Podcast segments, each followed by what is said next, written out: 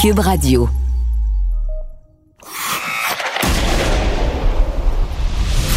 Jean-François Barry. Avantage numérique. Cube Radio.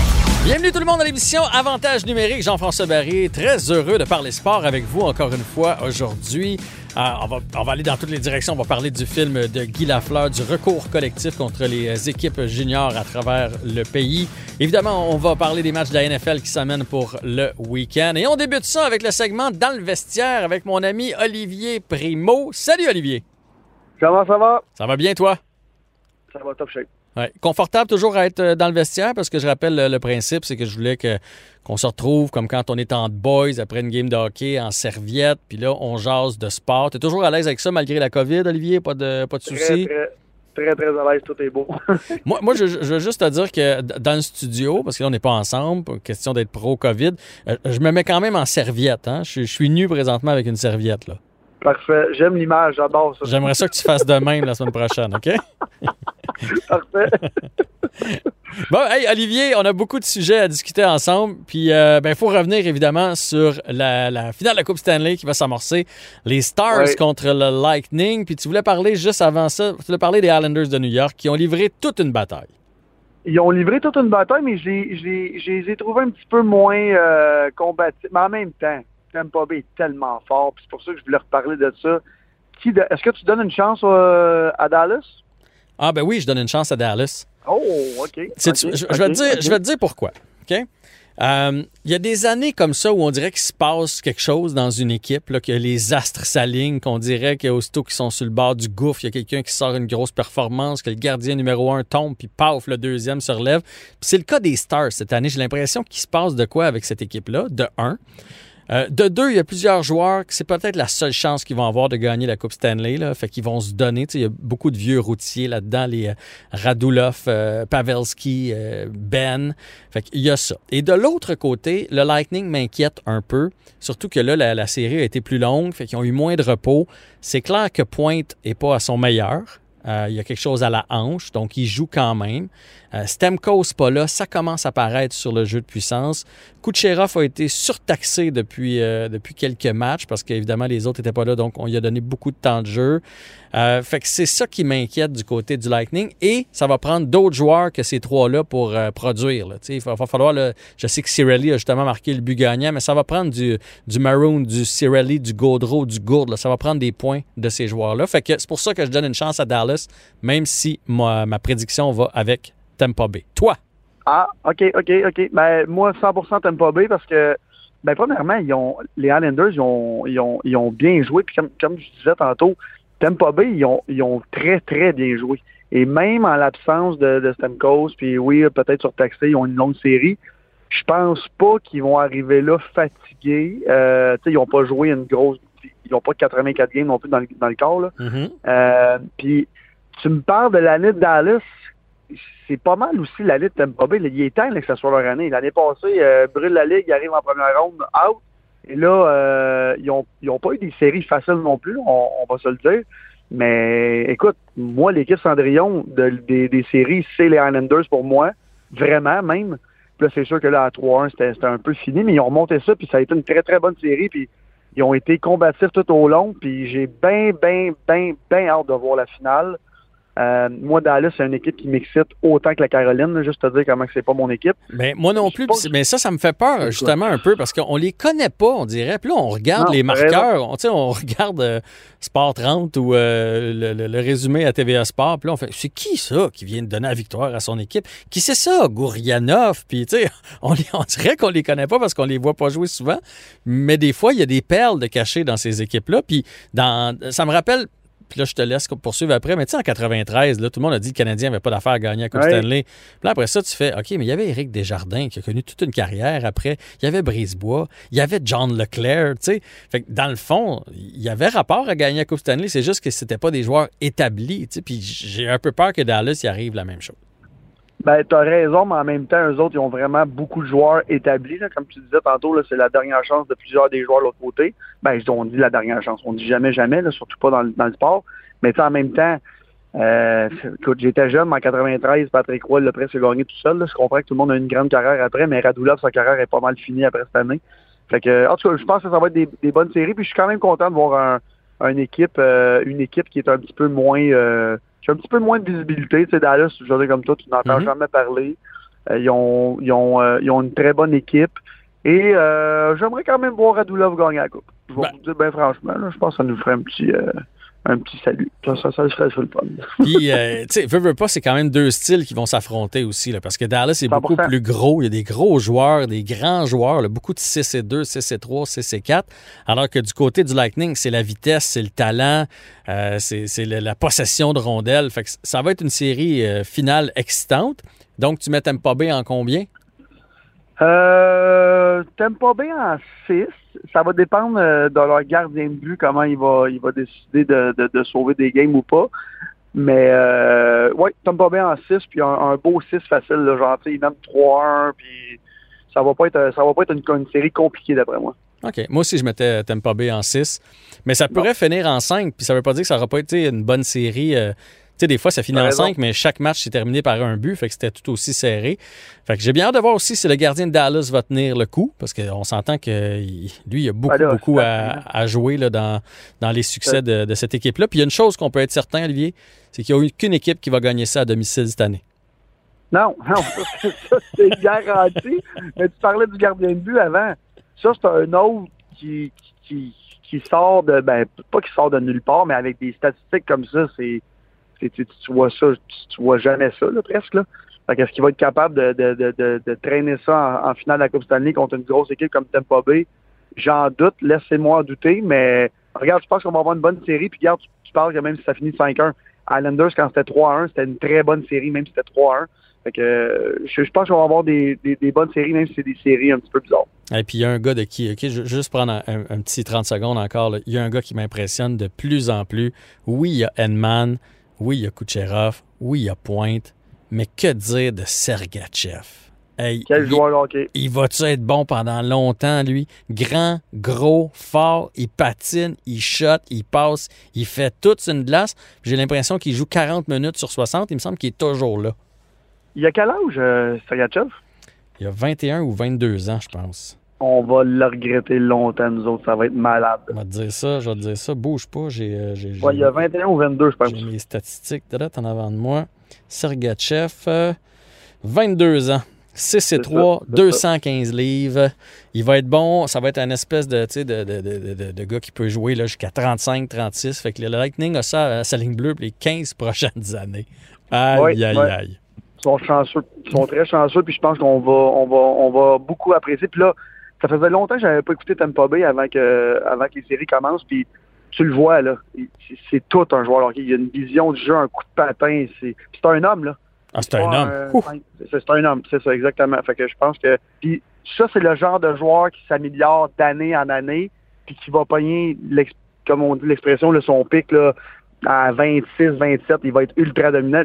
Ça me surprendrait pas tout que ce soit un, top 3 là, des meilleurs défenseurs de la Ligue nationale. Bon, et là, je veux qu'on parle d'un phénomène parce qu'à maison, à maison, tu sais, tu sais qu'à maison, avec mon fils et avec les amis de mon fils, je commence à être populaire. Je commence à être in. Sais-tu pourquoi? Parce que je suis chum avec Olivier Primo. j'ai même, j'ai même montré l'autre fois que j'avais ton numéro de cellulaire dans mon téléphone. Les jeunes, ils capotaient. Puis, à un moment donné, j'ai dit à mon fils, euh, Olivier a appelé. Puis là, le kid qui était à côté, il a fait Olivier Primo? Non, non, Jonathan, il a dit Non, non, on a d'autres amis qui s'appellent Olivier. Il n'y a pas rien lui, calme-toi. Parce que là, on est pogné pour faire ton rush papier-ciseaux tous les jours. Euh, c'est fini, là, t'es chanceux. OK, c'est fini, là. Depuis le 14 septembre. Là, maintenant, on parle de cartes de hockey. C'est juste de ça qu'on parle. Là, on va parler de cartes de hockey. Parce que là, toi, c'est parti un peu partout à travers le monde. Il y a comme une, recrudescence de la carte de hockey, puis de la carte de NBA, puis de la carte de NFL. Euh, les cartes, euh, il y a des revendeurs là, qui font des affaires d'or avec ça. Toi, au Québec, tu es pas mal celui qui, en fait la promotion le plus. Fait que là, explique-moi comment ça se fait que c'est redevenu la folie. Puis là, quand je parle de folie, je veux juste dire au monde, là, c'est pas tu achètes ta carte 15 cents puis t'as revends une pièce et 5. Là. C'est t'achètes ta carte 25 euh, pièces puis t'as revends 1000. Il y a du, gros cash à faire avec ça. D'où c'est parti, Olivier? Quand on dit la folie, là, ben, je pense qu'on s'en est parlé dans une chronique euh, il y a peut-être un mois et demi, deux mois. Euh, Lorsque j'animais cet été à, à Cube en remplacement de Mario Dumont, ouais. Exactement. Puis quand je t'en ai parlé, je pense même que tu m'avais texté avant, tu veux me parler de cartes, pourquoi? Mais là, regarde, on est rendu là. Fait que depuis un 3-4 ans, le, le puis j'avais parlé aussi dans cette chronique-là que la, le soulier, le sneakers, comme on appelle, mm-hmm. était rendu vraiment populaire. Alors là, tous les jeunes se sont lancés là-dedans. Quand il y a un, nouveau soulier qui, qui, qui, est mis, mis, en vente, tout le monde, tout le monde se lance sur le soulier. Et il y a un site aux États-Unis qui s'appelle StockX. Fait que tu achètes ton soulier et après tu le revends. Un peu comme eBay, mais c'est un. Il n'y a pas d'enchère. C'est un prix demandé. Euh, ton, ton gars ou moi ou toi, tu as ton soulier, tu peux mettre ton, ton, tes souliers en vente là-dessus. Et là, les prix ont explosé parce que l'offre et la demande. Et là, les compagnies de souliers ont commencé à faire de moins en moins de souliers, de plus en plus rares. Et là, il y a des, des, nouveaux souliers qui sont lancés à tous les jours. Et c'est un peu la bourse des souliers, le site que je vous parle, le StockX. Fait que tu peux aller voir combien les souliers se sont vendus les 30 derniers jours, combien ils pensent les vendre. En tout cas, exactement comme la bourse. D'après moi, les, les, miens valent pas grand-chose. Par contre, j'ai des cartes j'ai des cartes de sport, par exemple. C'est là que je m'en vais. Fait que là, la, la, la, la folie des souliers a atteint son l'apogée de l'année passée et c'était rendu impossible à voir les nouveaux souliers qui sortaient. Et là, quand je parle des nouveaux souliers, là, pas les souliers chez Food Locker qui sortent à toutes les deux semaines. C'est des souliers signés par Michael Jordan, c'est des souliers par Travis Scott, etc. Et là, la, la, la, folie des cartes est arrivée parce que c'était impossible d'avoir des souliers. Et il y a plein de gros influenceurs aux États-Unis qui se sont dit, écoutez, moi, nous, on a des contacts, on est capable d'avoir des cartes de sport très, très rares. Parce qu'il faut savoir que dans, les années 80, 90, même au début des années 2000, la folie des cartes a frappé le monde entier, mais il en produisait tellement que tu allais au magasin et tu voulais 10 caisses d'une telle collection, ils te donnaient 10 caisses. Maintenant, c'est plus ça. Les compagnies de cartes de hockey, ils ont comme compris que plus qu'ils en vendaient, moins qu'ils valaient cher. Fait que maintenant, quand tu t'en vas dans une, boutique de cartes de sport, que tu veux n'importe quel sport, les, les grosses boîtes que je parle sont extrêmement rares. Quand je parle de grosses boîtes, c'est des cartes photographiées 1 de 100, 1 de 50, 1 de 5, une de 20 ou une de une. Fait que quand tu pognes une carte de une de une signée d'un tel joueur, il n'y a pas de valeur, c'est toi, dans le fond, qui, établit la valeur. Et là, ça a commencé au mois de janvier. Les États-Unis, ça l'a frappé extrêmement fort avec un gros influenceur qui s'appelle euh, Gary Vanderchuck aux États-Unis et qui est très, très riche à la base et qui a dit si tu as un million de dollars à investir, oublie l'immobilier, achète des cartes. Et là, il y a deux mondes dans les cartes. Fait que là, je vais vous expliquer comment pas perdre d'argent avec les cartes. Il y a le monde qui achète des boîtes mhm. et qui ouvre les cartes et qui, qui rêve de frapper une grosse carte. Fait que là, on va parler de hockey parce qu'ici, on connaît ça. Fait qu'on rêve de, de, prendre une Sidney Crosby rookie, une, euh, une euh, Connor McDavid rookie, des grosses, grosses cartes. Ouais. Et c'est dans des boîtes qui valent une centaine de dollars. Ça peut aller jusqu'à 300 dollars. Fait que ça, c'est de la loto pure et simple. C'est pas celle euh, que tu as chez Tim Horton avec ton café, là. Non, des cartes vraiment plus rares que ça, c'est ça. Vraiment pas, vraiment pas. Puis allez frapper sur Google, collection de cartes. Il y a tellement de blogs tout ça à faire qu'il l'explique. C'est super bien fait. C'est super facile à comprendre. Fait que ça, il y a le, le ce monde-là que moi, je touche pas. Fait que acheter des boîtes pour les ouvrir, pour peut-être frapper une grosse carte, ça, c'est vraiment pas mon truc. Et c'est pas le truc aux, personnes qui font de l'argent avec les cartes. Si vous voulez faire de l'argent avec les cartes et avoir du fun, comme toi tu fais avec ton, avec ton gars et ses amis, c'est attendre que la personne ouvre une carte et la revendre. Et même si tu la jettes plus cher, le prix monte tellement vite. Pourquoi? Parce que maintenant, avec les réseaux sociaux, les, les, euh, les statistiques et tous les, les, euh, les, pronostics se promènent tellement vite. Fait que là, on va parler de la série de la, de la NBA en ce moment. Les cartes qui valent les plus chères, c'est la, la, NBA. Il y a un gars qui fait 50 points un soir, la carte, elle peut tripler. Fait que c'est important de connaître le sport dans lequel que vous mm-hmm. investissez. Fait que si vous connaissez le hockey, même s'il y a un moins gros marché parce que c'est pas un sport mondialement connu, si on parle de la NBA, c'est très populaire en Asie. Fait que les Asiatiques achètent des cartes de hockey, de, de basketball à des prix dérisoires. Et là, même moi, au début, quand j'ai recommencé à, collectionner, j'ai acheté des cartes à 25 à 100 à 100 à 30 Et là, j'ai complètement changé ma stratégie. J'ai vendu ma collection et j'achète des cartes à 4-5 000 parce que c'est des cartes tellement rares que quand la personne a un, le joueur a une grosse performance, la carte peut faire x3, x4 dans la même soirée. Oui. Mais ça, ça prend du monde qui ont de l'argent. Là. Mais, mais, mais, mais, ça, c'est du, du, day trading. Là. On est quasiment comme à la bourse. C'est du day trading. Puis là, là je parle de, de, cartes à 4-5 000. Veux avoir le, autant de fun et faire le même pourcentage de profit avec des cartes à 20$ ou à 10$. Tu en parlais tantôt. Ben nous, on a acheté Point puis Edman cette semaine en se disant s'il gagne le Connie Smite. Exactement. Tu as bien fait. C'est ça. Tu as très bien fait. La carte, elle va doubler, même tripler. Puis là, c'est sûr que c'est des cartes qui valent beaucoup moins cher parce que c'est du hockey. Le but quand tu achètes une carte, c'est d'acheter une carte la plus rare possible Mhm. ou le joueur le plus hot possible en ce moment. Exemple, euh, moi, là, la, la, la saison de la, de la NFL est, est, recommencée. Moi, je suis un fan de Lamar Jackson. J'ai acheté plein de cartes de Lamar Jackson, qui est le, le, le corps arrière de Baltimore. Bon, j'ai acheté une carte euh, que j'ai payée quand même 3500 dollars, mais la même, même carte pour euh, notre ami, et là j'ai un blanc mort qui a signé 500 millions l'année passée. Pour les, Pat Mahomes? Pat Mahomes. La même, même carte en vaut 25 000 parce qu'il a gagné le Super Bowl, il y a eu plein de records. Fait que moi, je me dis que c'est l'année de Lamar Jackson, j'achète une carte et j'attends qu'il explose. J'ai acheté des cartes de Baker Mayfield, j'ai acheté des cartes de tous les jeunes, Mm les jeunes recrues. Et le dernier petit point qui est important de savoir, si c'est pas une carte rare, fait que si c'est pas une carte de 1 de 100, 1 de 50, ça vous prend absolument une carte recrue parce que de bord, ça vaut pas une scène. Oui, c'est ça. Il y a encore, il y a encore des cartes à 15 cents. Là.